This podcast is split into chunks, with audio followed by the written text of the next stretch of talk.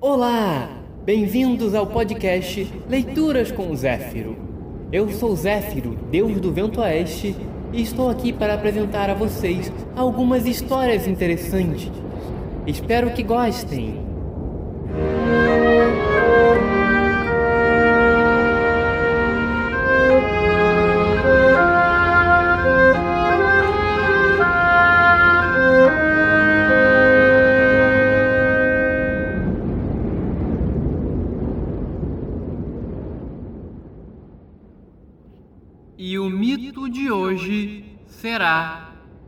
Captura do lobo Fenrir.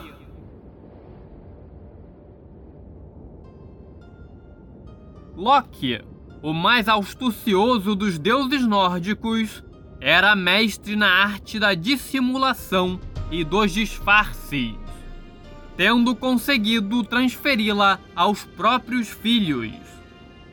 Destes, os mais importantes são Jormungand, a serpente do mundo, Hel, a deusa dos mortos, e Fenrir, o lobo gigante. A princípio, os três eram gigantes normais, mas logo tomaram as formas monstruosas que seu perverso pai determinara pois todos haviam sido gerados com um único propósito: o de destruir os deuses, pondo fim ao seu domínio sobre o céu e a terra. Odin, entretanto, previu tudo isto por meio de um oráculo das suas runas e logo resolveu dar caça a esses monstros enquanto ainda eram crianças sozinho deu conta da serpente, lançando-a ao mar, onde ela cresceu de maneira tão desmedida que se tornou capaz de dar a volta ao mundo e morder a própria cauda.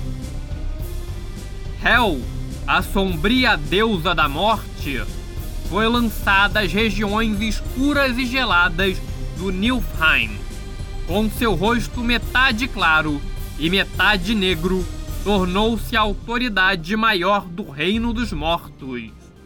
Mas, às escondidas, passou também a reunir um terrível exército espectral, que seu pai Loki haveria de comandar no dia do Ragnarok, o crepúsculo dos deuses. Já com o lobo Fenrir, a história foi bem mais complicada, pois nenhuma outra criatura se mostrou tão arredia e perigosa aos deuses quanto este animal. Tudo começou quando Odin chegou a Asgard conduzindo um pequeno animalzinho, que a princípio não era maior que um filhote de cão. Com seus olhos oceanicamente azuis, encantou logo a todos namorada dos deuses, em especial as mulheres, que não cessavam o dia todo de acariciá-lo. Fenrir, no entanto, olhava sempre de lado para aquela raça inimiga e desde o começo deixou bem claro de que não ia com a cara de ninguém por ali. Da cara feia, passou logo às dentadas, e foram tantos os conflitos que todos fugiam espavoridos do animal, o qual crescera de maneira tão prodigiosa que já nos primeiros dias havia alcançado o tamanho de um leão avantajado. Imediatamente começavam a surgir queixas de todos os lados. Odin, Onde é que você estava com a cabeça ao trazer esta fera para dentro dos portões de Asgard? Disse um dia Friga, sua esposa, que já contabilizava quatro mordidas pelo corpo. Ora, um animalzinho tão dócil! Disse Odin, tentando disfarçar seu erro. Mas ele próprio sabia que a coisa não era bem assim pois dentre todas as divindades parecia ser ele a presa mais visada, a ponto de não poder nem mesmo chegar perto do lobo sem que este lhe arreganhasse as presas afiadas como punhais. Afinal, a coisa evoluiu de tal modo que a criação de Fenrir foi entregue a Tyr, considerado o mais corajoso dos deuses. Deixem comigo! disse ele, tomando o lobo e o levando para casa. Mas nem mesmo o deus feroz foi capaz de amansar o seu gênio. Diversas vezes escapulia e voltava a espalhar o terror entre os deuses, até que Odin chegou à conclusão de que deveriam prender o animal em um local ermo e afastado de tudo. Do jeito que ele continua crescendo, disse Tyr na reunião que decidiu o destino do lobo gigantesco. Logo ele será capaz de engolir Asgard inteira em uma única bocada. Então, os deuses providenciaram uma corrente chamada Laeding, a mais forte que puderam encontrar. Seus elos de ferro tinham a espessura de uma coluna e seu cadeado fora forjado do mais puro aço. Desta ele jamais escapará, disse Tyr ao apresentar a magnífica corrente. Mas como o convenceremos a se deixar acorrentar? Disse Odin ao conselho. Simples. Basta que lhe digamos que se trata de um desafio à sua extraordinária força. Sendo filho de quem é, não se furtará um bom exibicionismo. Odin, diante desses bons argumentos, decidiu arriscar. Fenrir era um lobo dotado de fala mas não era de muita conversa, como já se pôde perceber. Na manhã seguinte, aceitou ser levado até um lugar muito distante de Asgard, a pretexto de um passeio. Odin aproximou-se cautelosamente e pôs-se a tagalerar com o animal, que permaneceu impassível a observá-lo do alto com os olhos semicerrados. A única coisa que se escutava de Fenrir, que se convertera num monstruoso animal, mais alto que o maior dos palácios de Asgard, era um grunhido sinistro. Fenrir, você é um animal verdadeiramente grandioso, disse o deus, tentando conquistar-lhe a confiança. Na verdade, há um consenso unânime entre os deuses de que não há nenhuma criatura em todos os nove mundos que lhe exceda em tamanho e vigor. Por isto, decidimos propor-lhe um desafio. Fenrir virou-se para o lado e viu algo que parecia uma imensa centopeia negra a rastejar penosamente pelo terreno acidentado do vale. Era Tyr e uma legião de ajudantes que trazia acima dos braços a imensa corrente estendida. O que acha desta corrente? disse Odin assim que os esbaforidos deuses haviam-na depositado diante de Fenrir. O que tem ela? Respondeu, finalmente, o lobo, em uma voz que era mais um uivo medonho do que qualquer outra coisa. Quer testar nela sua força? Fenrir observou bem a pesadíssima corrente alisando os elos com sua imensa pata esbranquiçada. Podem amarrar-me nessa tira de sandálias! Disse o lobo, como um ar de desdém. Imediatamente, todos os deuses começaram a envolver o lobo, que se estirara ao comprido, nos elos da pesadíssima corrente. Vários cadeados foram afixados e, quando Fenrir pareceu estar, finalmente, bem aprisionado, todos correram para longe. Muito bem! Agora tente se libertar! Disse Odin com um grito. Fenrir abriu uma borraca enorme, tão escura que se fez noite ao seu redor. Em seguida, fingiu espreguiçar-se, estirando todos os seus musculosos membros. Um estrondo apocalíptico reboou pelo vale desolado, fazendo com que todos os deuses se agachassem, com exceção de Tyr, o mais valente deles. Quando o lobo medonho fechou a boca e a luz voltou a brilhar, percebeu-se então que da corrente só haviam restado seus restos partidos, espalhados por todos os lados como anéis de chumbo. Brincadeira sem graça!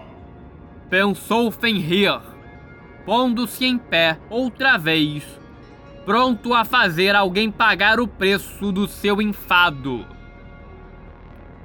Os deuses estiveram atônitos por um largo tempo até que Odin reassumiu o controle da situação. Muito bem, Fenrir! disse ele, aplaudindo o lobo. Agora, vamos ver se você é mesmo o tal! E, virando-se para os companheiros, ordenou: Vamos! Tragam logo a outra! Por precaução, havia sido preparada uma outra corrente, que o ferreiro, autor dela, reputara como infinitamente mais sólida do que a primeira. Que tal lhe parece? É Droma, a mais sólida corrente já feita. Será que esta você aguenta? Disse Odin com um ligeiro tom de mofa na voz. O lobo aproximou-se da corrente, que parecia bem mais sólida do que a primeira, e a examinou atentamente. Seu poderoso focinho entrou em ação e começou a farejar, tempo bastante para que seu cérebro pudesse identificar todos os metais que compunham a liga daquela espantosa cadeia. Barbada! Pensou, porém, não tão seguro como da primeira vez. Podem amarrar-me nesta corda de enforcar! Disse ele, lambendo os beiços. De novo, todos os deuses e seus ajudantes entregaram-se à tarefa estafante de estender sobre o pelo macio de Fenrir os elos da cadeia gigantesca. Está pronto! disse Odin, dando um novo grito. Pode começar! disse o deus, disparando junto com os demais, à exceção é claro, de Tyr, o mais destemido, que ficou a observar tudo, quase ao lado do lobo. Desta vez, Fenrir encontrou um pouco mais de dificuldade, pois não lhe bastou retesar simplesmente os músculos. Fenrir rosnou e um latido de raiva cortou os ares. Então, começou a se debater e a lutar verdadeiramente contra a corrente. O que bastou para despedaçá-la em poucos minutos. Isto me cansou um pouquinho. Pensou o lobo. Mas alguém irá pagar. Frustrados, os deuses viram obrigados a abandonar o local do desafio e já estavam todos retornando, juntos com um perigoso animal, quando Skirnir, o fiel ajudante do deus Frey, aproximou-se de Odin e lhe disse: Poderoso Deus, permita que eu vá até a terra dos anões, para ver se consigo arrumar com eles uma corrente verdadeiramente forte. Os anões! disse Odin, coçando a barba. Sim! Não são eles os maiores ferreiros de todo o mundo? Ajuntou Skirnir, cheio de esperanças. Com toda certeza, serão capazes de forjar uma cadeia indestrutível, capaz de aprisionar Fenrir ou qualquer outro ser tão poderoso quanto ele. Odin aceitou a sugestão imediatamente e propôs a Fenrir que passassem a noite ali mesmo, no aguardo do retorno de Skirnir, que ficaria encarregado de trazer, junto com outros homens, a tal corrente dos anões. Skirnir fora até Svartalfheim, a terra dos anões, situada nas profundezas da terra, montado no cavalo de Odin, o mais veloz do universo. Ele lá chegara ainda antes do anoitecer. Encontrou os anões atarefados, como de hábito, e explicou o caso.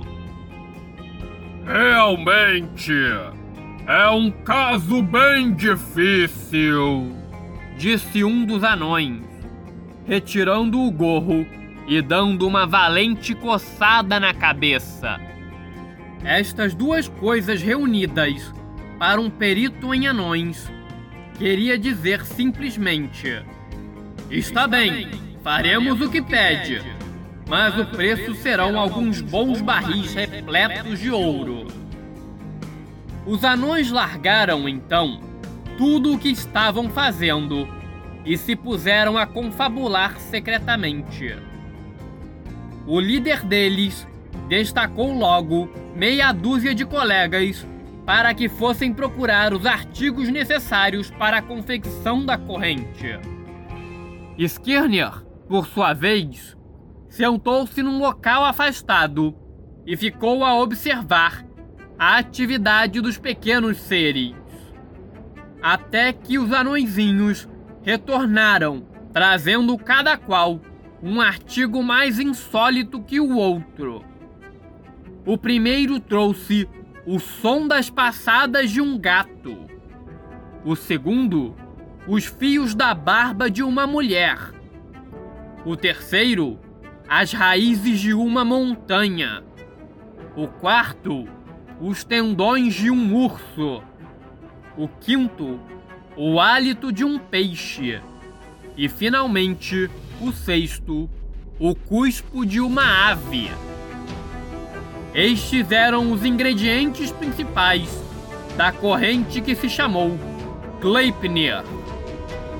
Embora algumas versões apócrifas ainda incluam muitos outros elementos dificílimos de se encontrar, tais como a luz dos olhos de um cego as solas dos sapatos de um pé de página, a piedade de uma beata, as promessas generosas de um fala mansa e uma dezena de outras quimeras, as quais somente a astúcia gigantesca dos anões era capaz de encontrar.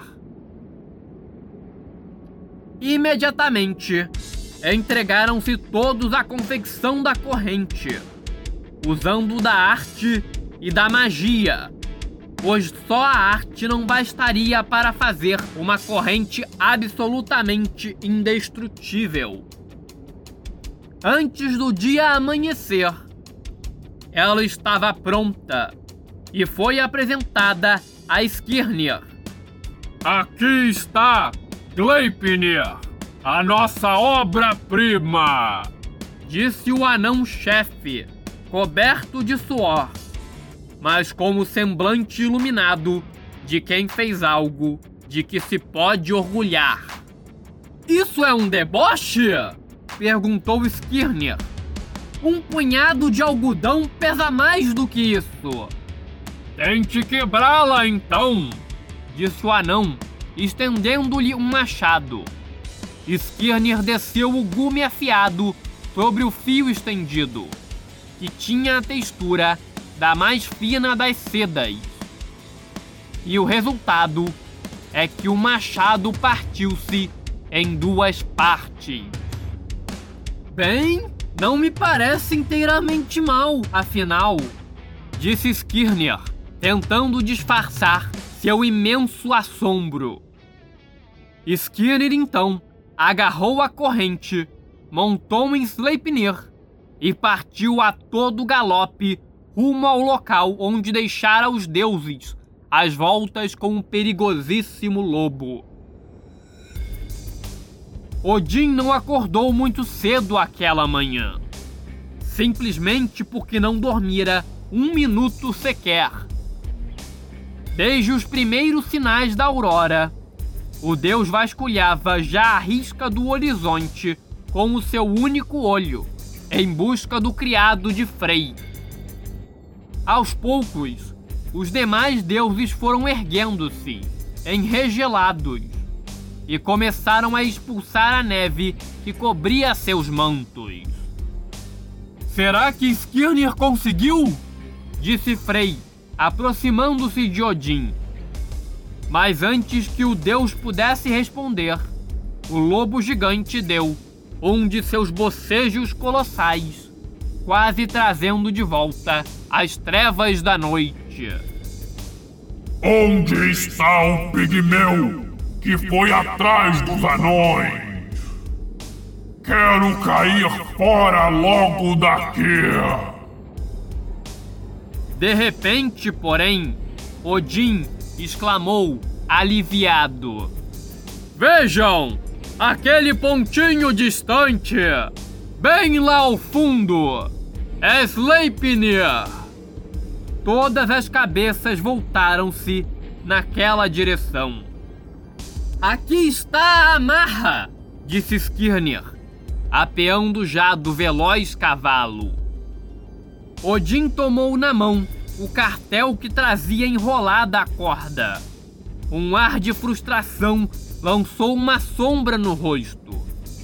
Não se preocupe, Deus poderoso, disse Skirnir ao ouvido de Odin. Eu já a testei, e corrente alguma será capaz de igualá-la. Odin olhou para os demais deuses, em busca de uma opinião, mas foi Frey, o patrão de Skirnir, quem o tranquilizou. Pode confiar no que ele diz, e ainda mais na arte dos anões. Sem mais conversas, dirigiram-se então até onde estava Fenrir.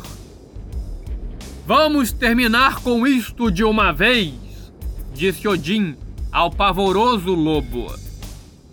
Fenrir, no entanto, pareceu extraordinariamente curioso com aquela cordinha michuruca que haviam trazido. É alguma piada sem graça daqueles tatus de cavernas disse ele, repetindo a incredulidade de Skirnir. Oh, não! É uma corda muito sólida. Ou ao menos foi o que nos garantiram os tatus. Digo, os anões.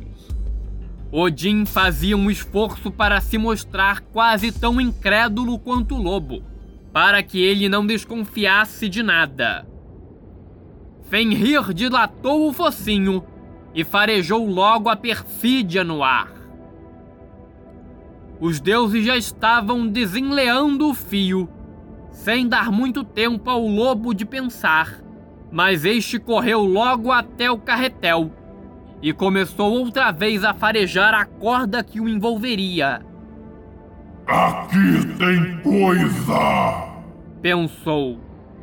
Cheirou, cheirou e já estava disposto a ceder, sem qualquer condição, quando identificou de repente um odor traiçoeiro na comprida corda. Fenrir, então, assaltado pela dúvida, viu travar-se dentro de si uma tremenda batalha entre a vaidade e a precaução. Ambas, iradas, atiraram-se uma sobre a outra, com uma fúria verdadeiramente diabólica. Ao final do combate, a vaidade havia triunfado. Porém, a precaução, ainda que toda arranhada, ganhou um prêmio de consolação. Muito bem, vamos a isto. Mas desta vez imporei uma condição. Os deuses entreolharam-se, desagradados. Condição? Que condição? disse Odin, cerrando o único olho. Quero que um de vocês mantenha uma das mãos dentro da minha boca durante toda a operação. A troco do quê? Disse Thor, adiantando-se. Se estiverem tramando uma maldita armadilha para cima de mim, saberei vingar-me na mesma hora. Um silêncio opressivo desceu sobre o vale. Quem colocaria a mão na boca do lobo?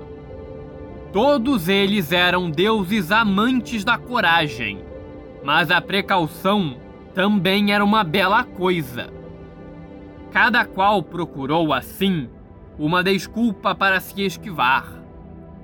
Odin alegou que já perdera um olho e que perder uma mão também já seria demais. Thor alegou que sem a mão não poderia arremessar seu martelo. Frey disse que suas mãos eram o complemento necessário uma da outra e que por isso não podia prescindir de nenhuma das duas. Argumento, evidentemente, pífio mas que externou de maneira tão obscura que ninguém sequer chegou a entendê-lo. E assim, todos os demais foram se esquivando como puderam, até que finalmente o deus Tyr, enojado com tanta covardia, adiantou-se e exclamou: Está bem! Eu colocarei a mão na boca do lobo! Um silêncio aliviado desceu sobre o vale. Sem dizer mais nada, os demais recomeçaram a difícil operação. Derrubaram grandes árvores, que, depois de desbastadas, serviram como estacas para firmar os membros atados do animal. Dezenas de vezes, o fio sedoso, mas ultra resistente, cruzou os membros de Fenrir até imobilizá-lo completamente. O mais difícil foi fazer tudo isto sem que o lobo cerrasse suas poderosas mandíbulas sobre a mão de Tyr. O deus audaz, entretanto, permanecia impassível, como um verdadeiro mártir do destemor sentindo sua mão encharcada da saliva que gotejava de maneira incessante dos dentes da fera. Está terminado! exclamou Odin, depois de muito tempo. De fato, tudo estava firmemente amarrado. Até a cauda peluda, que por si só poderia arremessar à distância um exército inteiro de deuses. Então, Fenrir começou a se debater, pois sabia que aquela cordinha, aparentemente frágil, escondia uma artimanha divina. A terra inteira sacudiu-se com os sacolejões que o animal dava para se ver livre das terríveis amarras. Foi um milagre que não só a mão, mas o corpo inteiro de Tyr não tivesse sido engolida nesses arremessos. Durante quase o dia inteiro, o lobo descomunal lutou-se para se livrar de suas cadeias, porém sem sucesso. Quando, finalmente, convenceu-se que caíra mesmo em uma solerte armadilha, deu um grande rosnado. Pois em momento algum desprendera os dentes do pulso de Ter e cerrou com todas as forças as presas sobre ele. O valente Tyr, diga-se em sua honra, não despediu um grito sequer, embora suas feições tenham adquirido a cor terrosa dos mortos.